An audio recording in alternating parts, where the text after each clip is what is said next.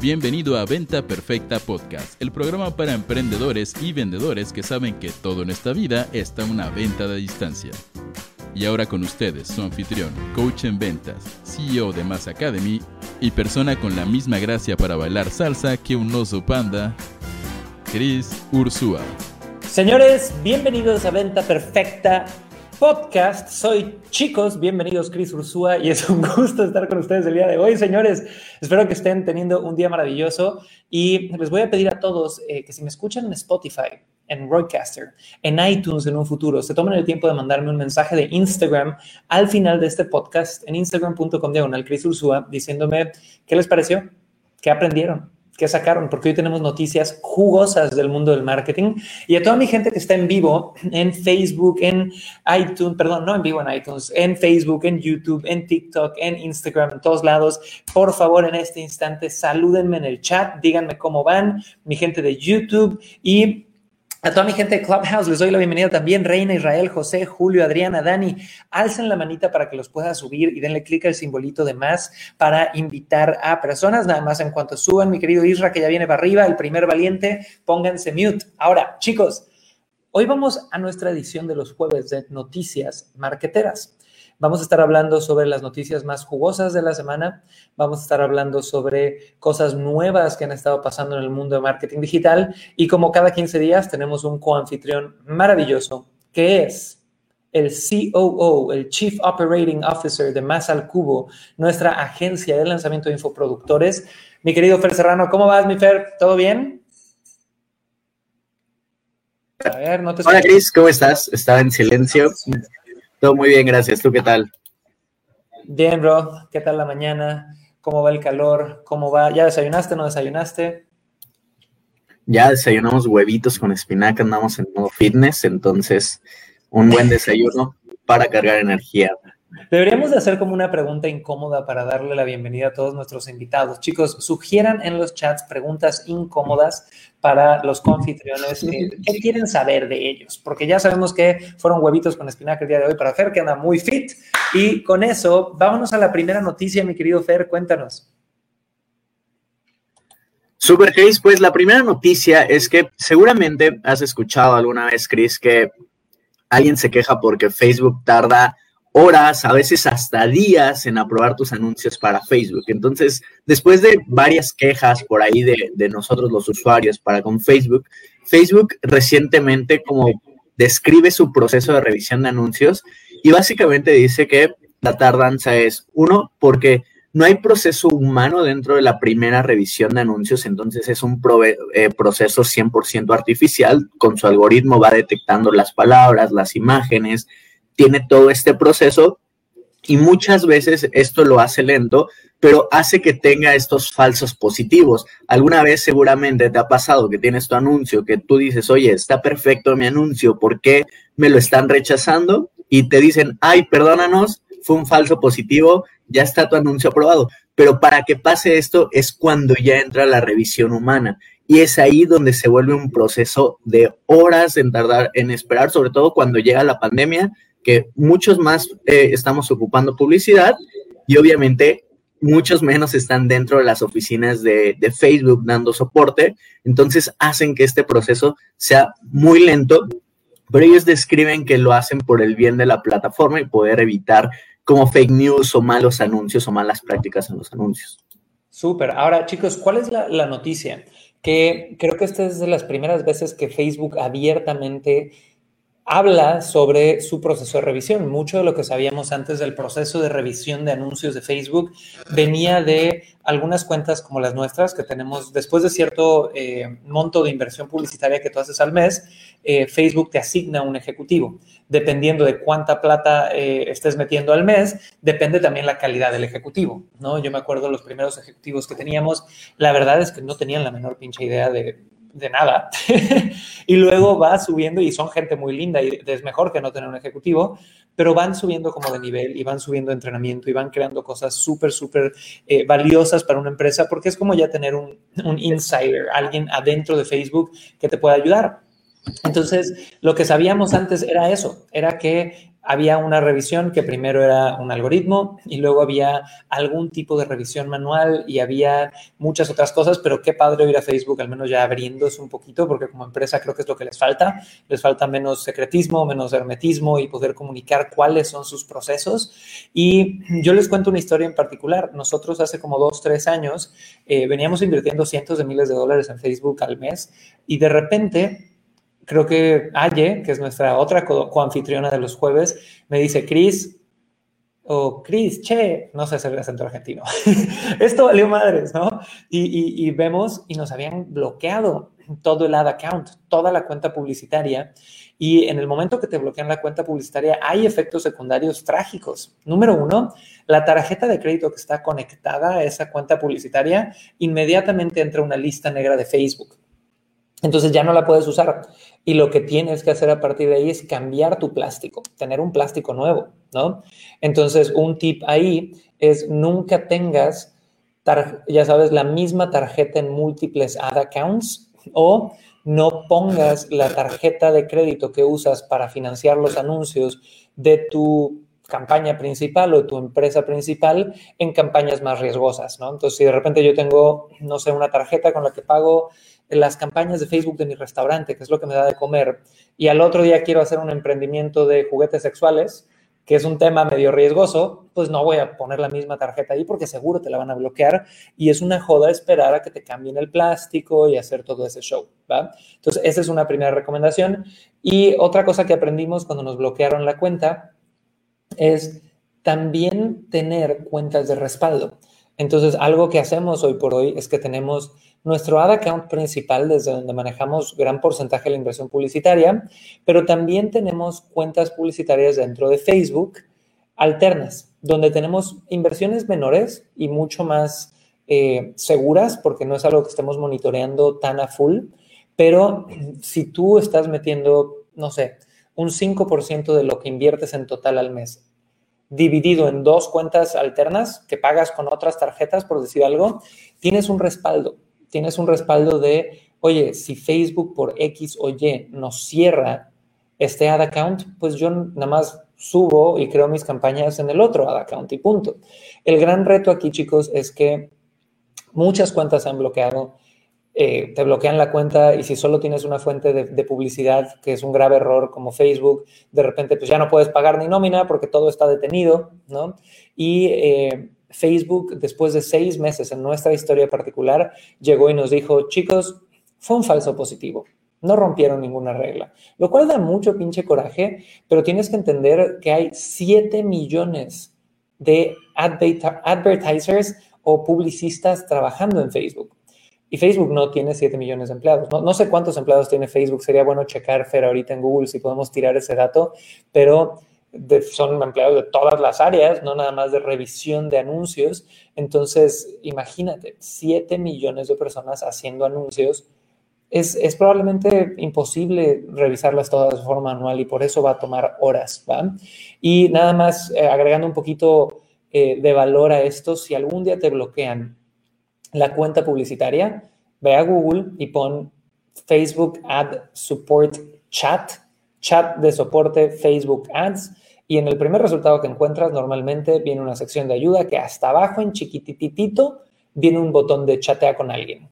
Y las personas ahí, a veces vas a, te, va a pasar una y otra vez que hables 20 veces y no te resuelvan y el 21 te resuelve porque también Facebook ha crecido muy rápido. Es una empresa con un lema de muévete rápido y rompe cosas. No necesariamente son conocidos por una cultura organizacional de excelencia, pero pues imagínate el lugar en el que están creciendo así. No sé qué le agregarías ahí, mi Fer. Y ahorita voy a pasar a Clubhouse, Isra, Julio, para que me den su opinión. Iván, todos bienvenidos. Y bueno, eh, contestando a la pregunta de cuántos empleos tiene Facebook, tiene 52.500 entonces, hay bastantes manos por ahí en Facebook, pero como dices, somos 7 millones los que estamos haciendo pautas, entonces me parece que son muy poquitas manos para tantas eh, pautas que se están haciendo.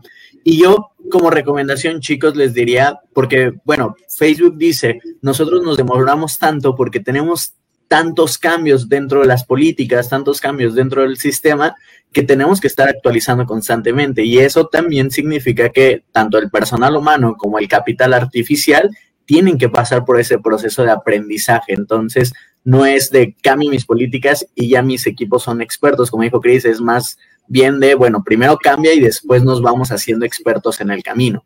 Entonces, por eso viene lento. Como recomendación que nos hace Facebook es una, también leer las políticas de publicidad, chicos, si van a meter pauta dentro de Facebook, igual le ponen en Google políticas de publicidad de Facebook y les va a salir el primer resultado. Léanselas, es una muy buena práctica, es como su, su manual de Facebook para hacer pautas y también verifiquen la configuración de todo su, su Facebook business, ¿no? De, su negocio de Facebook, donde estén haciendo la pauta, que tenga correo, que tenga dirección, que tenga información fiscal, que tenga, eh, no utilicen el mismo correo para diferentes cuentas, por ejemplo, que tenga número de teléfono, que toda la información que te pide Facebook esté rellena para que si tú le puedas decir a Facebook, mira, soy una empresa que opera súper legalmente, que todo está en orden, si me equivoqué en algo, dímelo y yo lo podré cambiar con mucho gusto. Y chicos, nada más para agregar esto, este tema de los falsos positivos es, es un fenómeno al que tú como emprendedor digital te tienes que acostumbrar. Eh, nosotros tenemos dentro de las empresas que manejamos una cafetería de especialidad y hacemos mucho marketing con Rappi, con Uber Eats y demás. Y literal esta semana nos llegó un anuncio, un mail de Rappi de hemos dado de baja temporalmente tu cuenta porque mucha gente pedía platillos y no estaban. Y esto afecta la experiencia del usuario. Y dijimos, qué raro, ¿no? Y agarramos, mandamos mail y nos dicen, fue un falso positivo. Tal cual. Nosotros siempre tenemos los platillos disponibles y demás. Entonces, tengan el entendimiento desde ya que eso puede pasar para que no sea tan choqueante cuando les pase. Ahora, vámonos eh, a Clubhouse, pero antes quiero saludar a mi querido Juan Pablo Marín, que anda por ahí en Facebook, que me pone más acá y me tiene enganchado. Te mandamos mucho cariño, mi buen. Mari Gómez, que nos manda saludos cordiales. Mi querida Gris, que es una inspire de corazón, te mandamos mucho amor. ¿Quién más está por ahí? Lucero Torres, eh, que me pone gracias por este servicio, gracias a ti por estar con nosotros. Rebe me pone una buena idea. Me pone Cris Ursúa, enséñanos a segmentar para la pauta publicitaria, por favor. Estaría muy, muy bueno un episodio, probablemente de los lunes, donde hablemos de eso.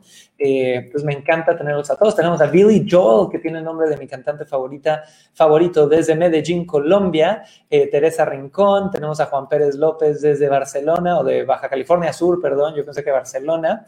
Y oigan, quiero nada más aprovechar para recordarles, mañana, en vez de hacer la transmisión a las 9 de la mañana, la vamos a hacer a las 8 de la mañana.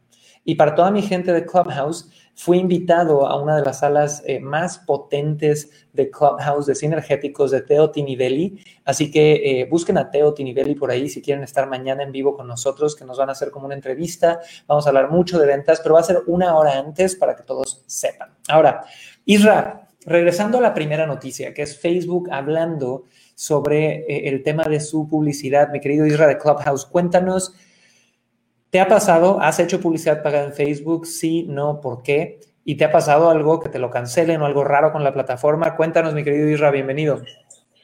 Hola, Cris, muchas gracias. Buen día a todos. Fíjate que yo en lo personal no. Manejamos dos negocios. Tenemos un negocio familiar y eh, ahí están dos de mis hermanos. Bueno, somos tres mis dos hermanos sí han metido campaña, sí han pagado alguna cuota mensual que entiendas en dólares y creo que nos ha salido eh, algo redituable. Y yo en lo personal manejo publicidad tradicional, manejo anuncios espectaculares y comercializo pues, bastantes productos. Y, y, ahí no he metido yo publicidad pagada, he nada más he utilizado la herramienta de Marketplace y no me ha funcionado, pero para nada. Pues me hacen cientos de preguntas, quiero llegar a un tipo de segmento de mercado y no, no lo logro porque me pregunta la gente de menudeo y cosas que pongo muy detalladas. Entonces, de momento, la verdad es que no me ha funcionado ese tipo de publicidad y sé que la que sí llegamos a pagar en su momento, sí se, pues sí fue rentable, ¿no? La verdad es que sí, aquellos que son mis hermanos le hayan más al tema de la tecnología, tienen más eh, herramientas y sí, sí nos llegó a funcionar en su momento, Cris. Buenísimo, homie. Entonces, chicos, aquí hay varias cosas que sacar del aporte de Isra. Número uno es apaláncate de tu equipo de los más tecnológicos para que ellos de verdad te ayuden en las áreas que igual y no son de tu expertise. Y número dos, que también es una tendencia interesante, Fer, es los medios tradicionales de publicidad siguen funcionando. la gente tiene la tendencia a polarizar, De o solo digital o solo tradicional. Y te reirás, eh, igual y no son lo más eco-friendly, pero cosas como los espectaculares, hasta los panfletos, cosas como eh, de repente hasta, por ahí he oído en Estados Unidos un pequeño comeback de la televisión que ahora tiene precios económicos, esos para ciertos tipos de ofertas funcionan muy bien. Súper, entonces vamos a la segunda noticia del día de hoy, mi querido Fer, y ahorita regresamos con Julio, Iván y toda mi gente de Clubhouse. La segunda noticia del día de hoy, chicos, es que Twitter eh, recientemente agregó la parte de espacios a su plataforma donde te unes como Clubhouse y puedes acceder a clubs de chat de voz, que está bastante interesante, por ahí me he unido a algunos.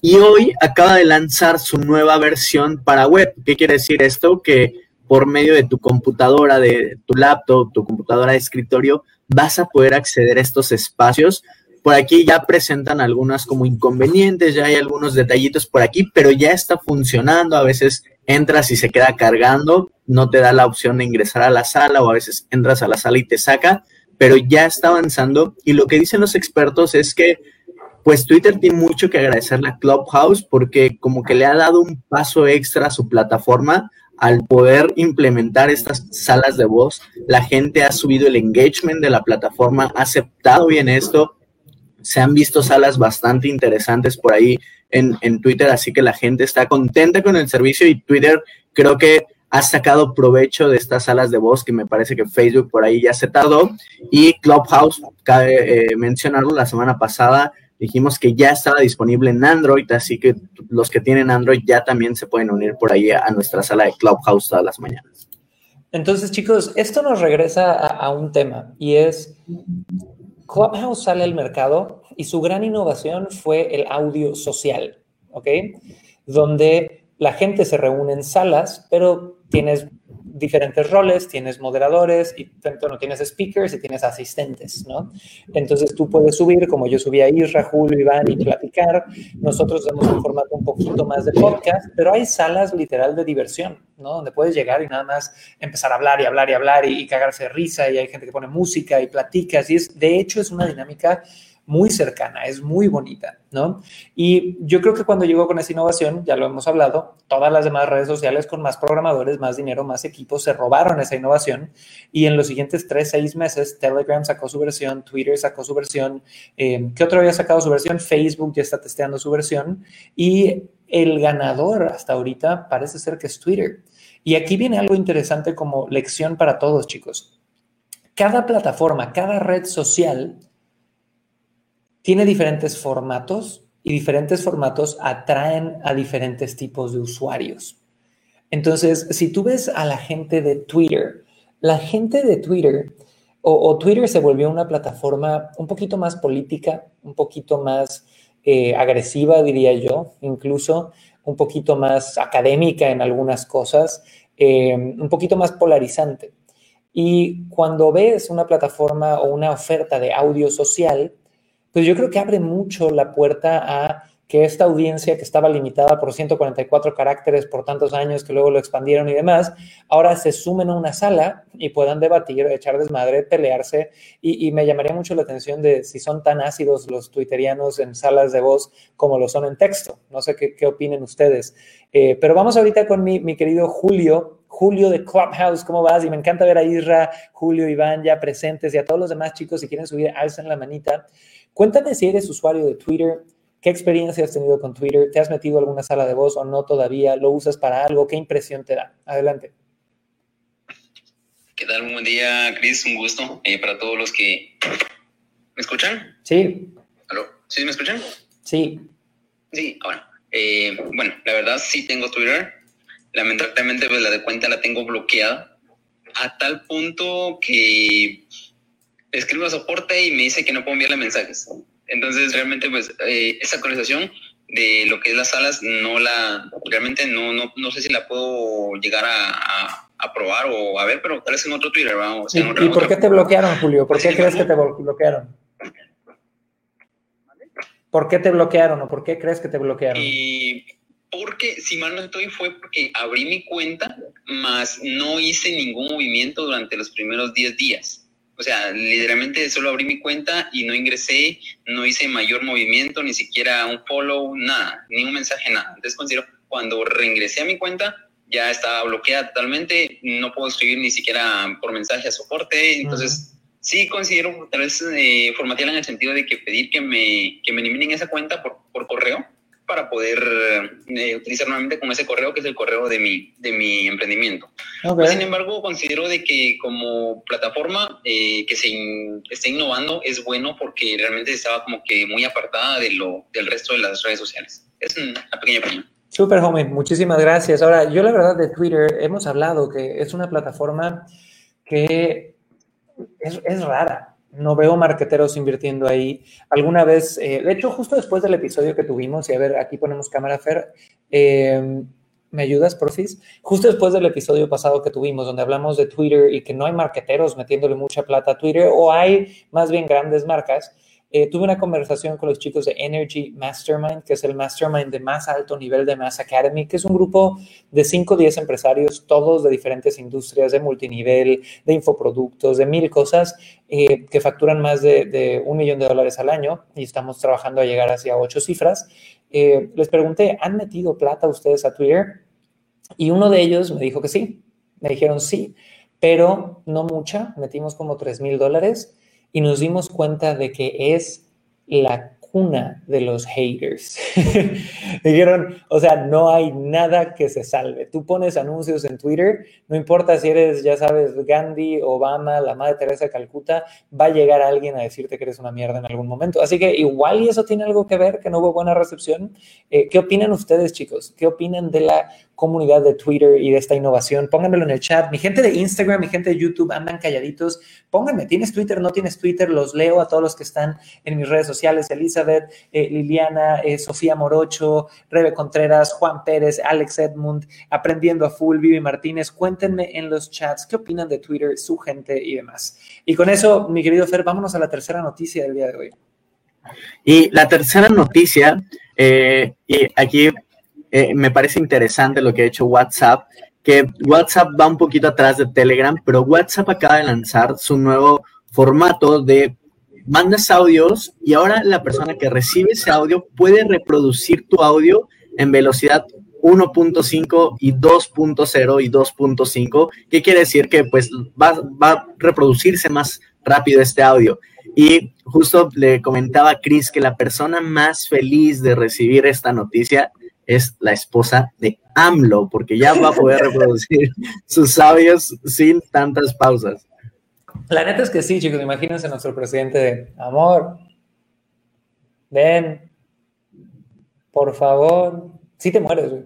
Y, y, la neta, yo vi esa actualización y dije, qué maravilla, güey, qué maravilla. No sé si lo han visto, es bien sencillito, es, te mandan un audio de voz y aparece del lado derecho un 1, le das dedazo y aparece 1.5, dedazo le das 2x.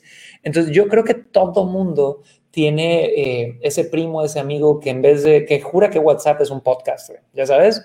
Eh, yo tengo un par de amigos, un par de clientes que de repente me mandan audios y yo siempre he opinado que debería de ser ilegal mandar audios de más de un minuto. Chicos, si ustedes mandan audios de más de un minuto, sepan que le están causando un dolor de cabeza a mucha gente allá afuera.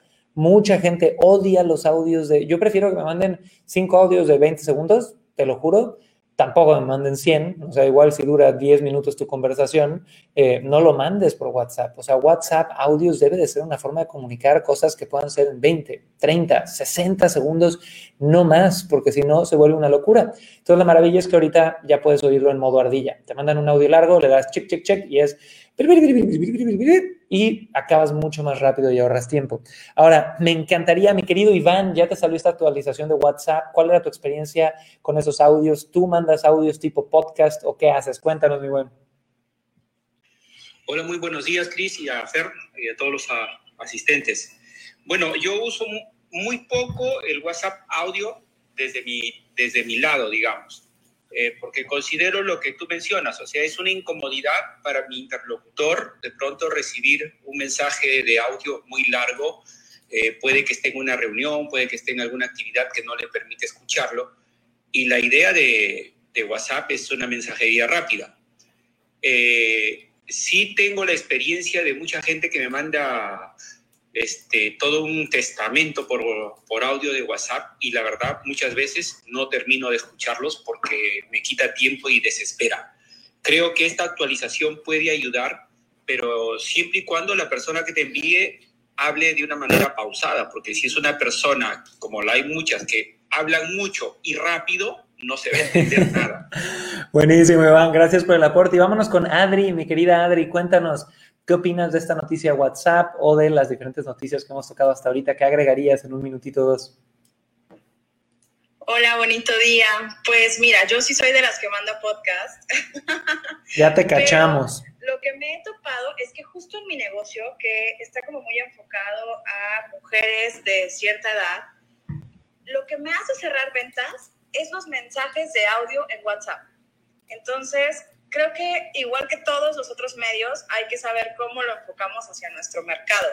Sin embargo, la verdad es que sí me sale la actualización y me hace pensar, ¿no? O sea, ¿por qué es necesaria esta actualización?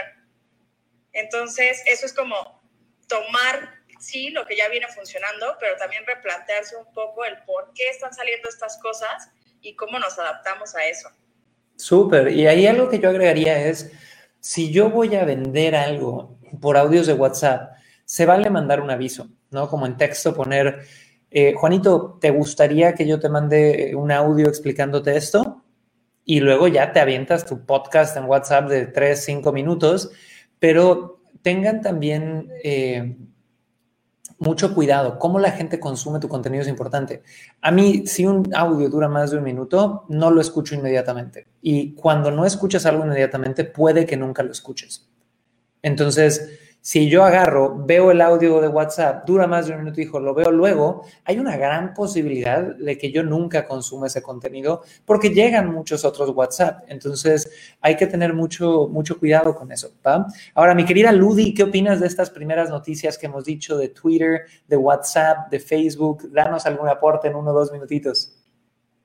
Hola, Cris pues muchísimas gracias. Vengo llegando un poquito tarde, solamente escuché la de WhatsApp, que estoy encantada con esta actualización. Este, se me hace buenísima, yo recibo muchos audios, tanto de, personales como del equipo, y, y, me encanta porque ahora puedo escuchar mucho más rápido el mensaje. Y bueno, yo estoy encantada con esa función. Y en cuanto a lo que comentaba Adriana, este, yo también lo utilizo para eh, con algunos este, futuros clientes como más cercanos y eso, ¿sabes qué, Cris? Le ha dado como más, ¿cómo decirlo? Como más humanidad, como más cercanía. Las personas se sienten, la verdad es que muy seguras cuando escuchan tu voz, que hay alguien atrás que está respondiendo eh, esos mensajes. Entonces, bueno, por el momento me gusta y eso es lo que tengo que aportar. Muchos saludos. Buenísimo, Ludi. Bienvenida como siempre. Ahora, chicos, creo que tenemos una noticia más, pero antes quiero leer un par de personas aquí en Instagram eh, y váyanme poniendo ya con qué te quedas. ¿Qué te quedas de estas noticias? ¿Qué vas a hacer con esta información?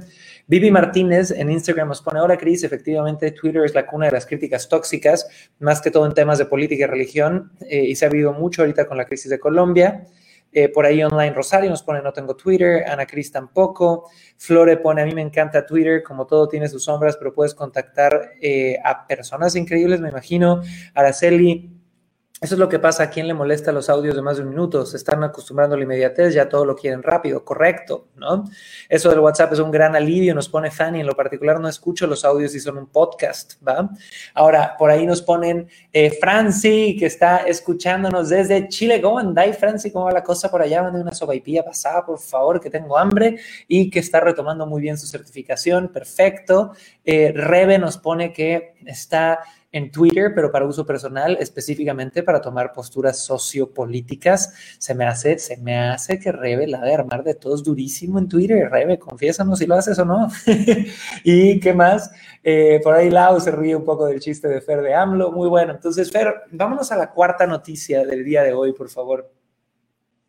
Y la cuarta noticia del día de hoy, Chris, quiero hacerte una pregunta. ¿Qué desayunaste el viernes pasado? No he desayunado en tres semanas porque estoy haciendo ayuno intermitente, así que desayuné una prensa francesa probablemente. ok. O bueno, ¿qué comiste el viernes pasado? El viernes pasado, la neta no me acuerdo, no me acuerdo de qué desayuné. ¿Pero quieres que, improvise o que vaya al baúl de los recuerdos? No, no, no, justo eh, ese era el foco porque normalmente nosotros no, no recordamos lo que hicimos en un lapso eh, de tiempo si no es relevante para nuestro cerebro, olvidamos esa información y así no la almacenamos, porque nuestro cerebro pues es una enciclopedia tiene, suele guardar las cosas que realmente son relevantes para nosotros. Y los científicos de Facebook quieren emular cada vez más la inteligencia artificial al pensamiento humano, porque uno, para bajar costos dentro de sus operaciones, porque tener almacenada tanta información tuya que tal vez no es tan relevante para Facebook, pues provoca altos costos en, la, en el servidor de Facebook, en la base de datos de Facebook, y eso hace que el almacenamiento, una, sea lento, dos, sea costoso y no sea tan relevante y no puedan tener un impacto más grande con costos. Entonces, lo que quieren los científicos de Facebook es que cada vez más esta inteligencia artificial se parezca más a los seres humanos y pueda omitir información que realmente no es relevante y no va a ayudar a determinar si te gusta eh, algún tipo de marca, si sigues algún estilo de vida, si te gusta algún tipo de contenido, o sea que en realidad no es relevante en la información, para que también sirva a entenderte mejor y te pueda guiar mejor, ya sea en anuncios, en contenido, eh, te pueda mostrar cosas mucho más relevantes para ti. A mí me llama mucho la atención esto porque cada vez vamos avanzando mucho más en esto de la inteligencia artificial, así que creo que es un paso muy, muy bueno en la tecnología. No sé tú cómo lo veas, Chris. Yo creo que es, interesante porque mucho se ha hablado de los algoritmos y la inteligencia artificial para aprender, ¿no? Que aprenda sola, que aprenda sola, pero nunca le enseñaron a olvidar. Y, y puta, suena canción de José José. no le enseñaron a olvidar a la, inteligencia artificial, pero eh, pero creo que es importante y no lo había visto. O sea, imagínate toda la data que acumula Facebook, Twitter, toda esa data, chicos, es, gigantesca y los costos de los servidores han de ser enormes. Entonces hace mucho sentido poder hacer empresas más lean, más ágiles, más limpias y que actúen solamente con la información que de verdad es relevante. Entonces está buenísimo, me encanta. Ahora, chicos, con esto vamos, si quieres, Fer, recapitulemos rapidísimo las cuatro noticias del día de hoy y luego les tengo un regalito a todos, chicos, pero eh, cuéntanos, Fer, ¿qué, ¿qué vimos hasta ahorita? Bueno, chicos, la primera noticia del día de hoy fue que Facebook eh, pues describe cuál es el proceso de revisión de sus anuncios y por qué a veces demora más de 24 horas, que es por ahí el límite que te dicen. Te dicen que es un proceso en el que pasa el mundo artificial, el mundo humano y cada uno tiene su proceso de aprendizaje, por eso se vuelve lento este proceso de revisión de tus anuncios. La segunda noticia que dimos aquí es que Twitter ha lanzado sus espacios de chat de voz en versión escritorio, se ha posicionado como la más importante, eh, con más usuarios activos dentro de estas salas de voz y ahora, bueno, lo hacen escritorio para tener más impacto. Después tuvimos una tercera noticia donde dijimos que la esposa de AMLO estaba feliz esta semana porque por fin puede reproducir audios a 2.5 de velocidad. Eso, pues, para muchos que eh, recibimos audios nos ayuda bastante a acelerar este proceso, que de hecho los videos los consumimos en 2.5, nos ayuda bastante a escuchar este contenido. Y la última noticia, la cuarta noticia fue que Facebook quiere hacer que su inteligencia artificial, así como ha aprendido, también ahora empiece a olvidar algunas cosas que no son relevantes. Súper chiquillos, pues bueno, con eso terminamos nuestra edición del jueves de Noticias Marqueteras, pero antes tengo un pequeño regalo para ustedes. El día de ayer les conté a los que estuvieron presentes que hoy por hoy hay una oportunidad gigantesca en el mundo de la educación online y que muchos de ustedes como Franci, como Mike, como Santiago, como Rebe Contreras, como Patti Navarro, como Liliana Garza, como Lili Rivera, como Carlos Delgadillo, Celia Ponte, Carlos Rojas, etcétera, etcétera, etcétera, probablemente estén sentados en una mina de oro y ni siquiera lo sepan. ¿Ok? ¿Y qué, a qué me refiero con mina de oro? Es al conocimiento que tú ya tienes si tú llevas años trabajando dentro de un mismo nicho y eres especialista en algo o has vivido ciertas circunstancias en tu vida que te dieron lecciones importantes que podrías compartir o simplemente estás, eres apasionado de un tema y te encantaría profundizar, e investigar y compartir lo que vas encontrando, eres un candidato para poder entrar al mundo de los infoproductos. ¿Qué son los infoproductos tal cual? Es esta industria que ha crecido, que nada más en México y Colombia en los últimos seis meses cuatriplicó sus ventas y esto es muy similar al comportamiento en toda Latinoamérica y en España, ¿ok? Y lo que básicamente es aprender cómo crear y vender tu conocimiento en Internet en diferentes formatos, cursos online, ebooks, audiolibros y demás. Entonces, si tú estás en esa situación, probablemente tengas una oportunidad gigante de monetizar, de crear un negocio digital, de poder vender a través de Internet sin eh, ataduras físicas, con libertad de locación, con libertad de que pues, tus clientes estén absolutamente en todo el mundo de habla hispana y hay varias formas de hacerlo y uno de los errores más comunes que veo es que la gente le pone precios bajísimos a su conocimiento, malbaratan su conocimiento. Lo venden a 27 dólares, 47 dólares, 67 dólares, 97 dólares.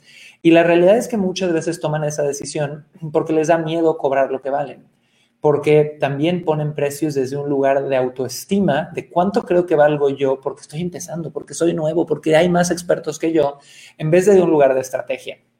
Y lo que termina pasando con esto es que las personas, una, no compran tu curso porque dicen, esta madre tan barata no sé si sea para mí, igual ya de estar chafa. Dos, lo compran, pero si vemos que el dinero es energía, 97 dólares, chicos, hay gente que se las gasta en una cena y, el nivel energético que yo le pongo a una cena, que quieres que ese es el nivel de energía y compromiso que le pongan a tu curso online, probablemente no. Entonces, si no quieres cometer esos errores que estoy viendo que cometen muchos nuevos emprendedores en el mercado hispano a la hora de salir a vender, les quiero regalar algo maravilloso. Vayan en este instante a másalcubo.com diagonal regalo. Tal cual, vayan a másalcubo.com diagonal regalo ¿ok? Y van a encontrar una clase maestra muy breve, de una hora o menos, creo, donde les voy a enseñar cómo poder vender productos de alto valor a través de Internet en la industria de los infoproductos. Incluso si no tienes un producto, si apenas estás empezando, si tienes y has vendido pero lo quieres escalar, si no estás conforme con tus resultados, ve a másalcubo.com diagonal regalo, por favor, y ahí vamos a estar eh, discutiendo este tema. Eh, Carlos me pone una consulta, cómo tener una escala de precios. Carlos, ve esta clase y regresa con tus dudas a las siguientes ediciones, que creo que te va a ayudar muchísimo. Entonces, chicos, por favor, más al cubo.com diagonal regalo, aprendan eh, o vean cuál es esta mega oportunidad de entrar al mundo de los infoproductos de la forma correcta. A mí me hubiera encantado tener esa clase cuando empecé. Ahora, con eso dicho, chiquillos, eh, quiero irnos despidiendo de nuestra edición de hoy y les recuerdo que mañana vamos a estar de nuevo conectados, pero una hora antes, a las 8 a.m., vamos a hacer eh, un live diferente. Eh, va a seguir siendo parte de Venta Perfecta Podcast, pero vamos a hacerlo desde una sala diferente en Clubhouse. Entonces, si tú me sigues aquí en Clubhouse, te va a salir. Nada más conéctate una hora antes. Se va a poner muy buena. Vamos a estar hablando de ventas. Vamos a estar con Teo Tinivelli, que es un eh, mega open comer y, un éxito ahí en Clubhouse, un, chico emprendedor súper, súper talentoso. Entonces, nos vemos mañana una hora antes. Fer, gracias por estar con nosotros. A todos mis speakers de Clubhouse, Julio, Ludi, a todos los que están y se fueron y entraron y salieron, los amo. Pásenla bonito, chicos, y los veo mañana a las 8 a.m. horario Ciudad de México. Chao, chao. Pásenla bonito. Chao.